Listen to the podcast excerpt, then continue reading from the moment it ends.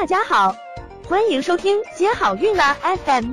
如果你正在准备孕育宝宝，却不知道怎么科学备孕，或者正和试管婴儿打交道，都可以来听听我们的好运大咖说。大咖说什么？说说怎么轻松接好运。嗯，这里还要说的一个项目就是宫腔镜检查。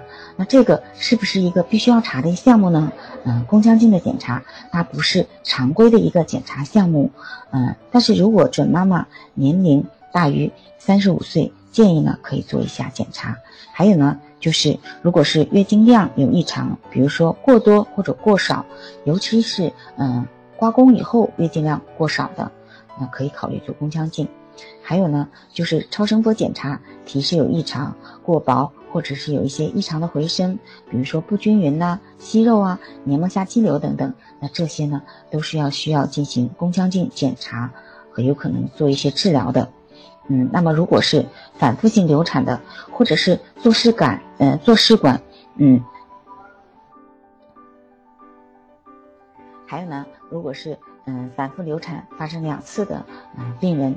或者是做试管，嗯，移植了两次的优质胚胎都失败，排除了其他嗯有可能引起失败的因素。这个时候呢，建议还是做一下宫腔镜的检查。嗯。想了解更多备孕和试管的内容，可以在微信公众号搜索“接好运”，关注我们，接好运，让怀孕更容易。